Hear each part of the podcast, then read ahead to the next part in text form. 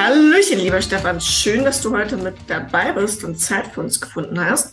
Für die Leute, die ihn noch nicht kennen, Stefan ist äh, der IT-Hero vom Dein IT-Coach-Team. Er war letztes Jahr Tatsache schon einmal im Podcast bei uns, einer der aller, allerersten Gäste. Ähm, damals war er mit seiner Frau anwesend. Heute ist er alleine für uns da. Lieber Stefan, für die Leute, die dich noch nicht kennen, magst du dich noch mal einmal ganz kurz bitte vorstellen für uns? Ja, hallo. Äh, vielen Dank, dass ich nochmal da sein darf. Ich meine, wir haben uns jetzt öfter schon gesehen, aber nicht im Podcast. Und äh, ja, ich bin Stefan von Dein IT-Coach. Ähm, Dein IT-Coach macht IT-Sicherheit für selbstständige Frauen und ich bin da so ein bisschen der ITler und meine Frau Julia, das Aushängeschild der Firma ist, die macht alles andere drumherum. Cool, was äh, macht ihr konkret? Weil viele von euch kennen euch ja Tatsache noch nicht und hören euch jetzt auch zum ersten Mal. Deswegen, ähm, das Thema IT ist ja für viele genauso schwer ergreifbar wie das Thema Versicherung. Erzählt doch mal, was konkret macht ihr da jetzt eigentlich? Genau, also wir haben verschiedene Programme im, im, im, im Portfolio und wir machen ein, zum Beispiel ein Vier-Monats-Programm, das heißt Let's Face It IT und da kannst du in vier Monaten deine IT-Sicherheit auf ein neues Niveau heben. Das sind immer so zwei Stunden Kurse mit uns, jede Woche, manchmal mit mir, manchmal mit einer Kollegin von mir. Mhm. Und äh, da gehen wir so alle Punkte deines Unternehmens einmal durch und gucken, wie es da so aussieht. Jetzt haben wir ja gerade im Januar und Februar 23 passend zum Jahresstart so ganz eklige Themen wie IT-Sicherheit und Hackerangriffe. Stefan, erzähl doch mal, wieso muss ich mich mit dem Thema zwangsläufig beschäftigen? Wieso ist das eigentlich so wichtig? Ja, das Problem ist heutzutage ist ja alles vernetzt und alles hängt am Internet und was am Internet hängt, wird konsequent abgescannt nach Sicherheitslücken, ob man da drankommt. Und ich glaube, keiner von den Zuhörerinnen und Zuhörern ähm, kann mehr oder arbeitet noch ohne das Internet. Ähm, selbst der Tischler von nebenan hat ja inzwischen eine E-Mail-Adresse und ähm, genau, das ist so ein gutes, ein gutes Stichwort Anfang des Jahres, nicht nur dann mal Frühjahrsputz zu machen oder zu gucken, was man mhm. braucht oder nicht, sondern auch einfach mal zu sagen, hey, ich gucke auch mal, dass meine IT zumindestens so sehr abgesichert ist, dass es nicht zu ähm, schweren Problemen kommt. Weil man muss nicht perfekt sein, das wird keiner. Also alles, was im Internet hängt, mhm. ist grundsätzlich hackbar, aber man sollte besser sein als sein Nachbar. Das ist so immer der Spruch. Ja, was ich halt immer und immer wieder von Kunden, Verwandten, Bekannten höre, ist, ich habe ja keine wichtigen Daten. So, und ich denke mir dann immer, Mann, Leute, ey, ehrlich. Also, Stefan wirst mir jetzt sicherlich gleich bestätigen, wichtige Daten ist eigentlich alles, was du über eine andere Person speicherst. Ob das deine Vorname, Nachname, Anschrift, Geburtsdatum, Religion, Sexualität, Bankdaten, äh, ist es wirklich alles interessant für Hacker. Stefan, erzähl uns doch äh, einfach mal, was machen die eigentlich damit? Naja, also Daten, Daten sind das Öl des 21. Jahrhunderts. Das ist also die Handelsware schlechthin. Es gibt ja so, so Sachen wie Facebook und Google gibt es ja nur, weil die Daten über euch sammeln und die an Werbekunden verkaufen und die darüber euch Werbung ausspielen. Ähm, warum seid ihr für Hacker interessant? Naja, die Privatpersonen nicht direkt für Geld, sondern wenn Hacker ähm, zum Beispiel einen Server hacken, um Spam-E-Mails zu verschicken, dann gibt es ja so ein globales Netzwerk und dieses globale Netzwerk findet das sehr schnell raus, dass da plötzlich Tausende oder Millionen von E-Mails über diesen Server gesendet werden und dann wird er auf eine Blacklist gesetzt. Das verbreitet sich innerhalb von Stunden an alle Spam-Filter und diese E-Mail ist raus und wird nie wieder auftauchen. Und deswegen hacken die zum Beispiel Privatkunden, um deren gut, äh, gute E-Mail-Adresse, ich sage gute E-Mail-Adresse deswegen, weil sie eine gute Reputation hat, äh, zu nutzen, um dann Spam-E-Mails zu verschicken. Das ist so der Grund für bei Privatleuten. Dann gab es vor ein paar Jahren mal diesen WannaCry, der hat auch Privatleute befallen, so ich verschlüssel deinen Rechner, wenn du dann deine Daten willst, zahl mir 300 Euro in Bitcoin. Das ist auch so eine, äh, so eine Variante. Bei Firmenkunden ist es nochmal ein bisschen was anderes weil bei Firmenkunden gibt es so zwei Varianten. Einmal die Erpressungsvariante, ich verschlüssel dich und gib mir Geld. Das funktioniert auch bei einem Unternehmen mit, sagen wir mal, unter 100.000 Euro Umsatz. Da nehme ich einen Betrag, sagen wir mal, von 3.000 Euro. Der tut dir ein bisschen weh, aber du würdest ihn wahrscheinlich zahlen, um an alle deine Daten wieder ranzukommen. Ne? Und die zweite Variante neben dem, ähm, ich verschlüssel alles und erpresse dich, ist es, ich ziehe die Daten bei dir ab, um deine Kundendaten zu gewinnen, um dich dann entweder mit den Kundendaten zu erpressen und sagen, hey, ich veröffentliche die, wenn du mir keine Kohle gibst, oder ich nutze diese Kundendaten, um gezielte Spam, also Spear-Phishing-Angriffe auf die Kunden loszulegen. Hack ich zum Beispiel deinen Mail-Server und du hast eine Korrespondenz mit Lieschen Müller, wo dann drin steht, Lieschen Müller kriegt jetzt Versicherung AB dann würde ich natürlich diese E-Mail abziehen, würde deinen Mail-Server benutzen, würde dann reinschreiben, liebe Lieschen Müller, äh, anbei nochmal das Dokument, es gab eine Preisänderung, bitte klicke da drauf, um diese Preisänderung dir anzugucken und bestätige sie mir. Da wird Lieschen Müller klicken, weil das kommt ja von Elisa. Da ist ja Elisas Text drin. Auch guck mal, das ist sogar die Original-E-Mail, die Elisa da geschrieben hat. Und ähm, solange du noch nicht geblacklistet bist auf dem Spam-Filter, geht das halt noch durch. Und wenn du mal geblacklistet bist, dann kannst du deine Domäne fast wegschmeißen, weil dann wirst du erstmal die nächsten zwei Jahre überall im Spamfilter landen. Jo, und Reputation ist im Arsch. Genau, genau. Bei Veröffentlichung ist am Arsch. Ansonsten musst du ja auch eine Meldung beim Datenschutzbeauftragten machen. Da kriegst du dann ein böses Schreiben. Manchmal, wenn du sehr fahrlässig warst, gibt's dann auch noch eine schöne Strafe dazu. Dann musst du an deine Daten wieder rankommen. Also die Zeit und den Aufwand und die Mühe und den Schweiß, den du hast, den kannst du auch in eine vernünftige IT-Sicherheit oder in eine gute IT-Rechtsschutz, Schrägstrich, Cyberschutzversicherung stecken. Richtig, richtig. Und man muss nochmal an der Stelle erwähnen, ähm, für die Leute, die das nicht greifen können, also A, da hängen Bußgelder dran, B, da hängt ein super krasser Zeitaufwand dran, wie Stefan gerade schon gesagt hat, mit der Landesdatenschutzbehörde. Man muss zwangsläufig alle seine Kunden informieren. Man hat einen großen Marketing- und Reputationsschaden. Und äh, wir haben immer noch das Thema, ungefähr 70 Prozent deiner Kunden werden danach zum anderen Anbieter gehen. Also wenn man sich nicht damit auseinandersetzt, ähm, kann man unter Umständen unternehmerischen Selbstmord begehen, weil äh, es ist halt einfach Fakt, dass die Angriffe sowohl von der Anzahl wie halt auch von den Schadenssummen exorbitant zunehmen. Und ähm, was auch ein ganz, ganz großes Thema ist, ist das Mitarbeiter on- und offboarden. Wir haben jetzt gerade bei Cloudgestalt in der letzten Interviewfolge auch so ein bisschen über die Zusammenarbeit mit Mitarbeitern gesprochen, über Teams etc. Ähm, Stefan, erzähl uns doch gerne mal, zum Beispiel bei Team Rode, wir haben jetzt die Caro geonboardet gerade, ähm, können wir ja so ein bisschen aus dem Nähkästchen plaudern, das ist ja überhaupt nicht schlimm. Ähm, wie machen wir dann das Mitarbeiter-On- und Offboarding, sodass das IT sicher ist, dass wenn Caro gehen müsste, weil sie doch nicht zum Team passt, dass sie danach nicht meine Firma zerstört? Naja, also normalerweise, wenn Mitarbeiter geht, zerstört er ja nicht die Firma. Aber es gibt immer mal Unfrieden, ne? Also der, Ja, das Gefährlichste für eine Firma ist ein ehemaliger unzufriedener Mitarbeiter. Das ist leider so, richtig.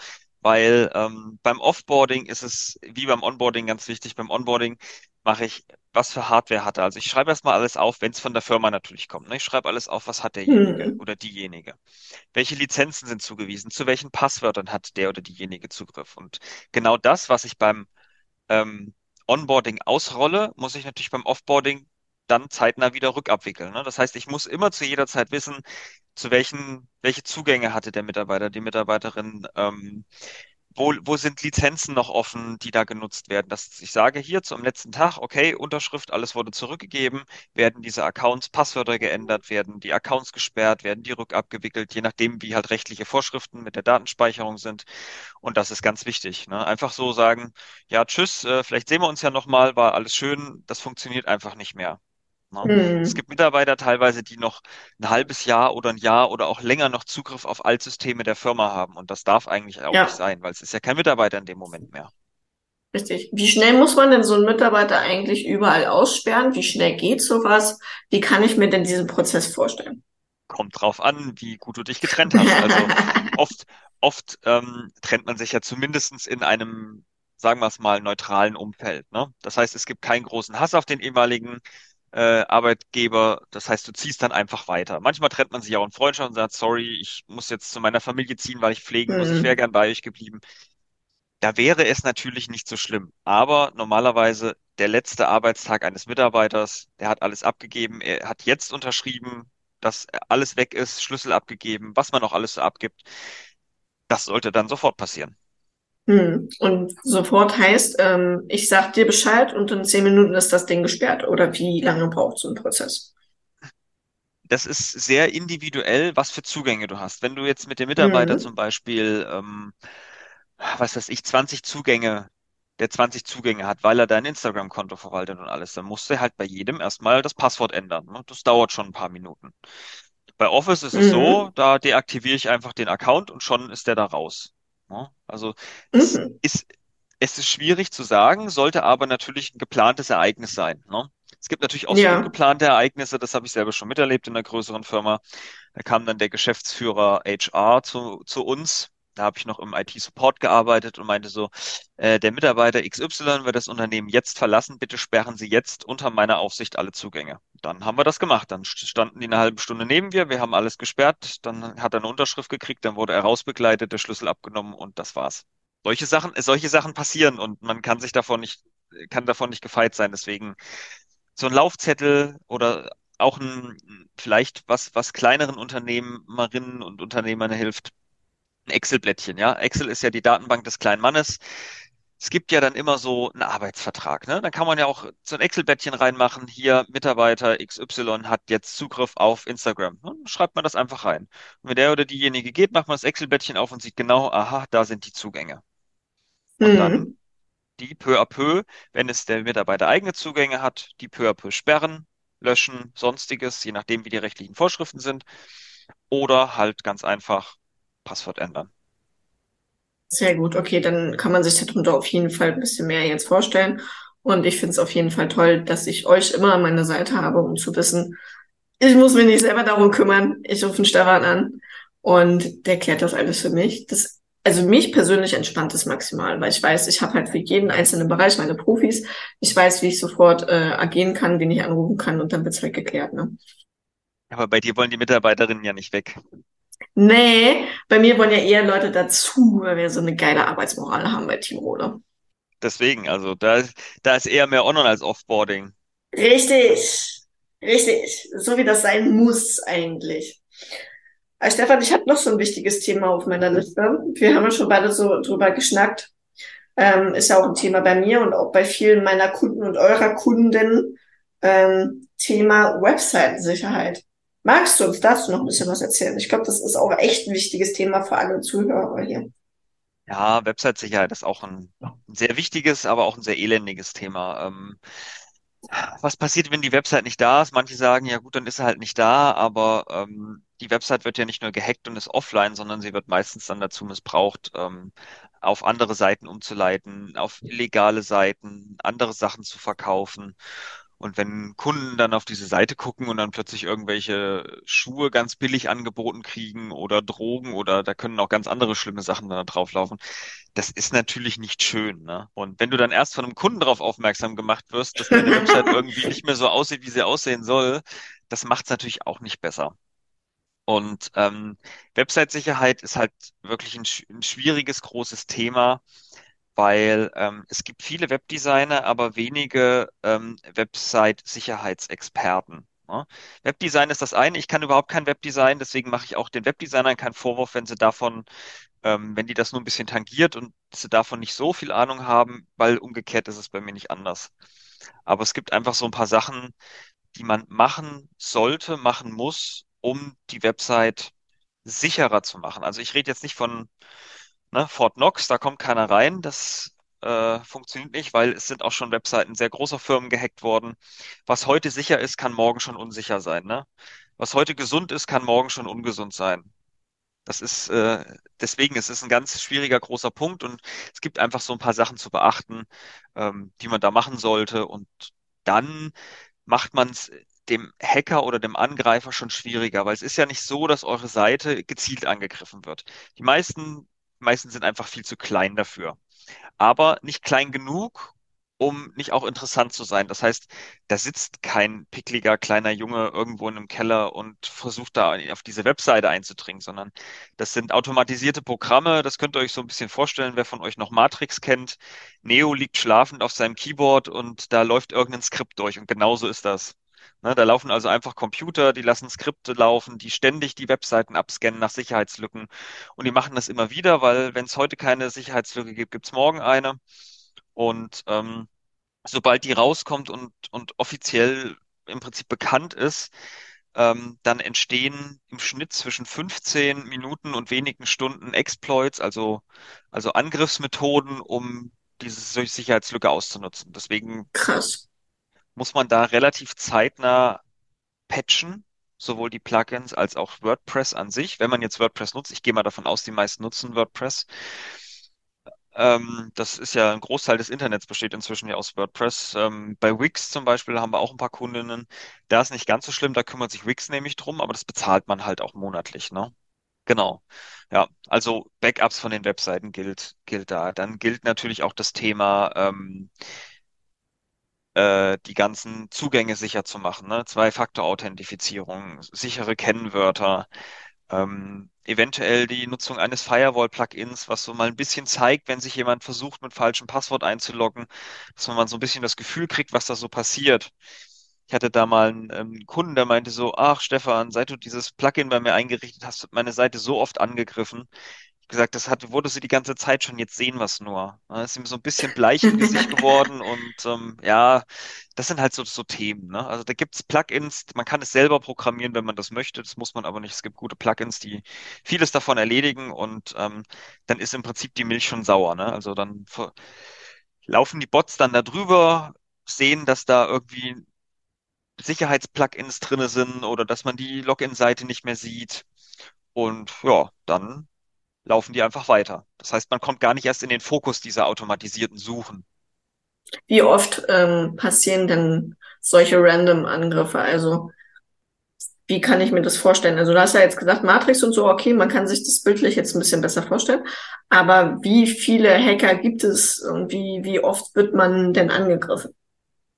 Oh, das ist äh, tatsächlich sehr schwer zu sagen. Also wir haben, ich habe hier eine Seite, da monitore ich das, äh, monitore ich das sehr stark. Das ist eine lokale Physiotherapiepraxis mit so 15 Mitarbeitern und ähm, ja, sehr, relativ bekannt hier im, im, im mittleren Umfeld, ne? Also so 10 Kilometer im Umkreis. Die hat so zwischen, weiß nicht, 5 und 200 Login-Versuche am Tag. Am Tag. Am Tag. Krass. Ja, und wenn du dann halt so ein Passwort nimmst wie äh, lass mich rein, eins, zwei, drei Ausrufezeichen oder was Einfaches. Irgendwann schaffen die es mal durch. Ne? Deswegen werden da nach, äh, wird da nach dreimaligem falschen Eingabe des Passworts der Benutzername und die IP-Adresse, also die Adresse, von der Ja. der derjenige surft, wird dann einfach, ja, gesperrt. Erstmal für ein paar Stunden. Hm. Das drückt diese Login-Versuche schon runter, weil sie versuchen es halt immer wieder von denselben Adressen. Ne? Ähm, man wird es nicht glauben, aber die meisten Angriffe sind im Moment, kommen die aus den USA, äh, dann kommt Osteuropa, Balkan, China Mhm. und Indien. Das sind so eigentlich die größten, ja, sagen wir es mal so, die größten Angriffspunkte. Ja, Krass. Und dann veranstalten die einfach meine Webseite oder versuchen über meine Webseite dann wahrscheinlich wieder auf meinen Rechner raufzukommen, um da dann andere Daten zu kriegen. Genau. Es gibt, gibt mehrere Möglichkeiten. Entweder leiten sie deine Webseite auf eine ähm, andere Scam-Seite um, wo dann Amazon-Login ist oder Hm. sonstiges.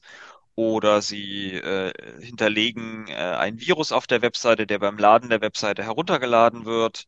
Oh, Genau. mies. Oder sie nutzen deinen Mail-Server, der ja oft mit deiner Webseite auch verbunden ist, weil da ein Mailer, Mailer-Tool drauf ist und verschicken dann darüber Millionen Spam-E-Mails. Das sind so die gewöhnlichen Szenarien.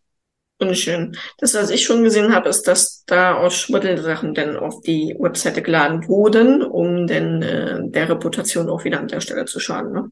Genau, der Klassiker, den kennt ja jeder von uns, sind diese blauen Pillchen, ne, ähm, die da mal verkauft werden. Oder ja, Spielzeug. Ähm, Ganz oft, äh, wenn die Webseiten ähm, äh, sehr weiblich gestaltet sind, sind es dann irgendwie Schuhe oder Handtaschen, unbeauftragte Werbung, Michael Kors oder sowas, ne? Also so eine Michael Kors Tasche. Ich bin da nicht so von Firmen drin, aber die kostet wohl um die 500 Euro so ein Täschchen und dann kriegst du sie da halt irgendwie für 79. Sowas passiert dann halt. Also im Prinzip gefakte Ware, die, wenn sie überhaupt verschickt wird, was äh, überhaupt nicht sicher ist, dann aus China kommt und wahrscheinlich im Zoll hängen bleibt und ihr nur Ärger mit dem Zoll habt, weil ihr was Illegales bestellt habt. Hm. Ja. Krass, okay. Hast du denn jetzt abschließend noch ein, zwei Tipps für uns, wie wir das Thema Webseite oder Mitarbeiter On-Offboarding äh, ein bisschen gescheiter angehen können? Können wir das eigentlich nur mit einem Profi oder hast du da noch Tipps, wie wir das auch selber machen können? Mm, Beim Mitarbeiter-On- und Offboarding ist es ja relativ einfach. Der Laufzettel ist immer ein guter Tipp, ne? Also Ja. was kriegt er alles, damit man dann noch immer weiß, er unterschreibt alles, was er kriegt und ihr unterschreibt dann, wenn er es zurückgibt. Mhm. Ähm, und bei den Lizenzen beim On- und Offboarding, naja, gut, eine Excel-Tabelle reingeschrieben, welche Zugänge derjenige hat, damit man das Ja. schön in der Übersicht hat.